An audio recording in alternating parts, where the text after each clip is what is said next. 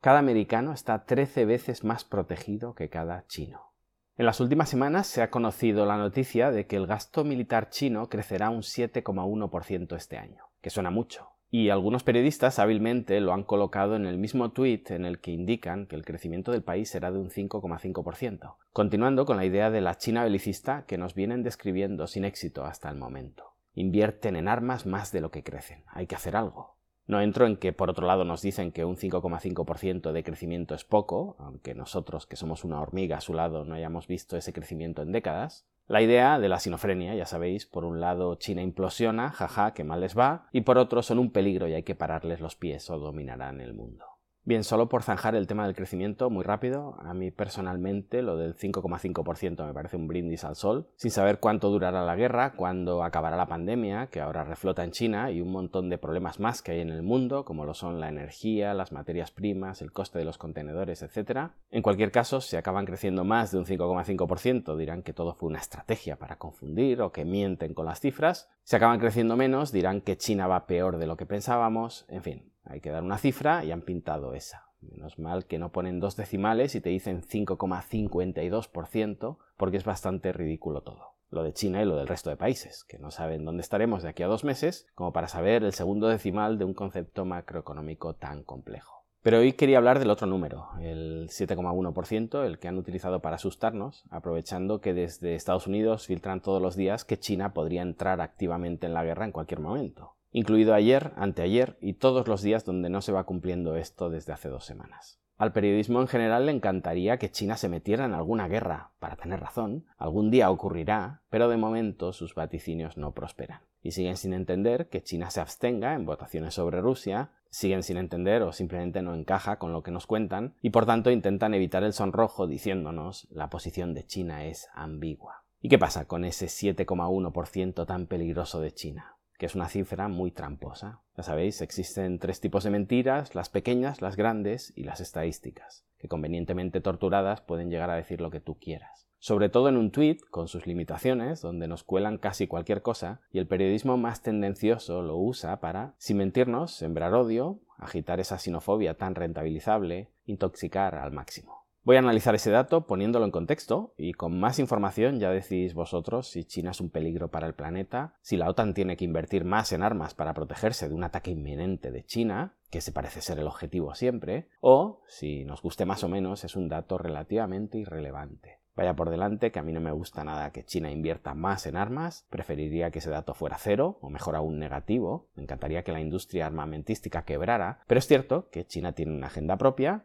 que nos puede gustar o no, pero es un país soberano y con su dinero tiene todo el derecho a gastárselo en lo que quieran. Ya digo, ojalá no fuera así. Pero bueno, para empezar, China gasta menos que Estados Unidos, pero no solo un poquito menos, en torno a un tercio. Datos de 2020. El gasto de Estados Unidos es de 766.000 millones, el de China 245.000 millones. Todo calculado en dólares constantes de 2019. Fijaos que esto nos lo cuentan diciéndonos China da un paso adelante en gasto militar. No debemos estar viendo los mismos datos. Si nos fijamos en la tendencia americana, desde el ataque de las Torres Gemelas el presupuesto se duplica, durante la administración Obama se reduce y con Trump vuelve a crecer. No sido un fan de Obama, cierto que Trump no se metió en ninguna guerra, algo inédito en 40 años. Obama de hecho fue la antítesis, es el único presidente americano que ha pasado todos sus años de mandato en guerra. Curiosamente tiene el Nobel de la Paz. Si lo queréis ver al revés, los seguidores de Obama pueden decir que él sí redujo el gasto militar y en cambio Trump lo subió. Como siempre, las estadísticas dan para defender la postura que uno quiera.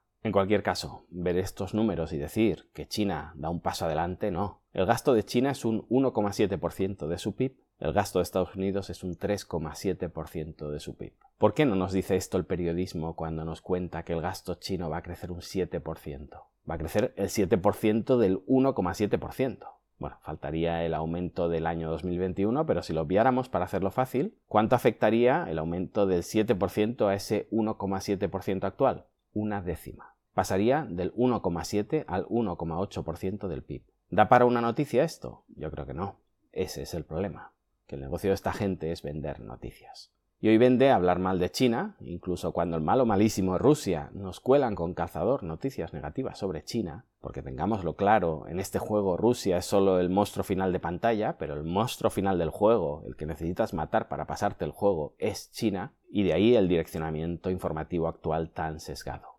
Porque yo veo esos números y me dan ganas de hablar de Estados Unidos y no de China. Ya sé que los norteamericanos son los buenos, son los nuestros, si bombardean un hospital repleto de niños en Afganistán es que algo habrán hecho. En realidad no entiendo esa vara de medir. Sé que siempre se repite el mismo argumento, pero es que hace falta repetirlo. Son los únicos que han usado armas nucleares contra objetivos civiles. Yo sé que si eres parte de la OTAN estás muy tranquilo porque formas parte del grupo del abusón de la clase. Yo, que formo parte del mundo, no estoy nada tranquilo. Pero es más, como yo creo en el individuo y no en los agregados, las fronteras, los trapitos de colores y todo eso, me gusta mirar los números per cápita. Porque no es que yo crea que China tiene derecho a gastar lo mismo que Estados Unidos, o a gastar el triple que los Estados Unidos, como pasa ahora de forma inversa. Es que creo que tiene derecho a gastar cinco veces más, puesto que tiene, algo menos, pero bueno, calculemos cinco veces más habitantes. De hecho, a mí me llaman pro chino por pedir equidad. Entiendo que me tildarán de pro-chino si pidiera que el gasto chino estuviera 20 veces por encima del americano, si defendiera a China cada vez que bombardea países en África o en América, o si me postulara a favor cuando hubiera lanzado unas bombas atómicas, no sé, en Canadá, por buscar algo cerquita de Estados Unidos.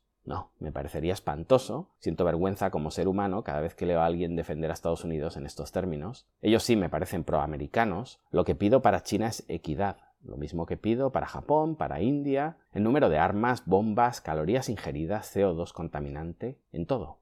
Sé por qué me llaman pro chino y no pro indio. Lo mismo que defiendo para China sirve para cualquier otro lugar. De hecho, me parece tan horripilante que China tenga veto en la ONU como que lo tengan los otros cuatro. Un ser humano, un voto. Imagino que soy pro-chino porque en este tipo de cálculos injustos me sitúo contra el que para mí comete la injusticia, que es Estados Unidos. Y si el que tiene enfrente es China, pues entonces te tildan de pro-chino. Algún tipo de criterio sí hay porque me han llamado pro-ruso durante esta guerra, pese a que Putin me parezca un personaje siniestro, la Rusia actual no me guste en absoluto, y sufra como el que más cada muerto, cada herido o cada desplazado ucraniano. Pero si no coincides 100% con el discurso oficial, eres pro-ruso.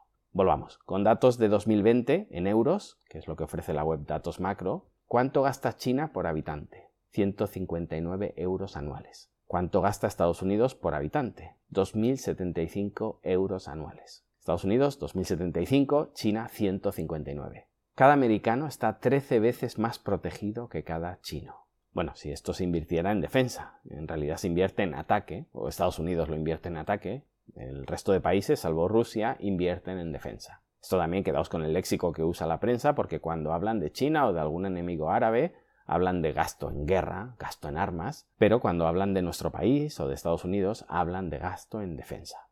Pues bien, la realidad es la contraria. Estados Unidos no invierte en defensa, sino en ataque, y por tanto no es que cada americano esté 13 veces más protegido que cada chino, cada americano está infinitamente más protegido que cada chino, porque nadie va a atacar a Estados Unidos, pero imaginando que sí, que China fuera un peligro, lo que diría es que cada chino está 13 veces menos protegido que cada americano.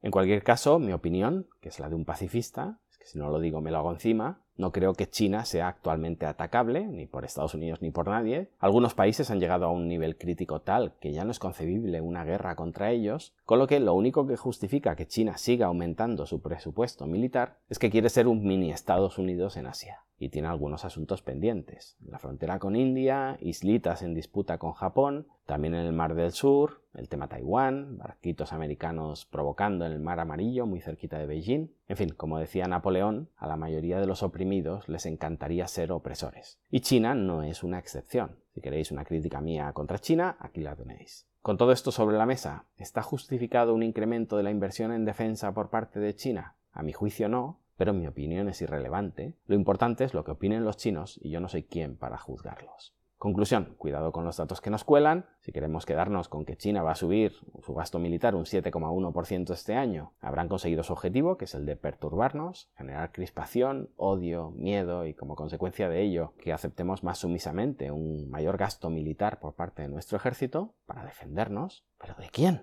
Bueno, y si queréis poner en contexto el dato, recordad, Gasto de Estados Unidos en defensa, 684.000 millones. Gasto de China, 225.000 millones, un tercio. Gasto de Estados Unidos sobre PIB, 3,7%, gasto de China 1,7%, menos de la mitad, gasto de Estados Unidos con respecto al presupuesto público 7,93%, el de China 4,69%, casi la mitad, gasto de Estados Unidos per cápita 2.075 euros, gasto de China per cápita 159 euros, 13 veces menos.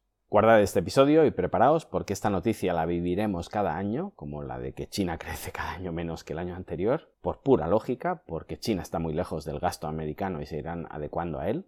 Y hoy no hay proverbio, os voy a dejar con una frase de Obama, aquel flamante Nobel de la Paz, cuya población no vivió un solo día de paz bajo su mandato. Los americanos ya saben que es más fácil iniciar una guerra que terminarla. Bien, ahora ya lo saben también los rusos, a ver si hay suerte, los chinos toman nota y evitamos futuros disgustos. Nos vemos en un próximo vídeo.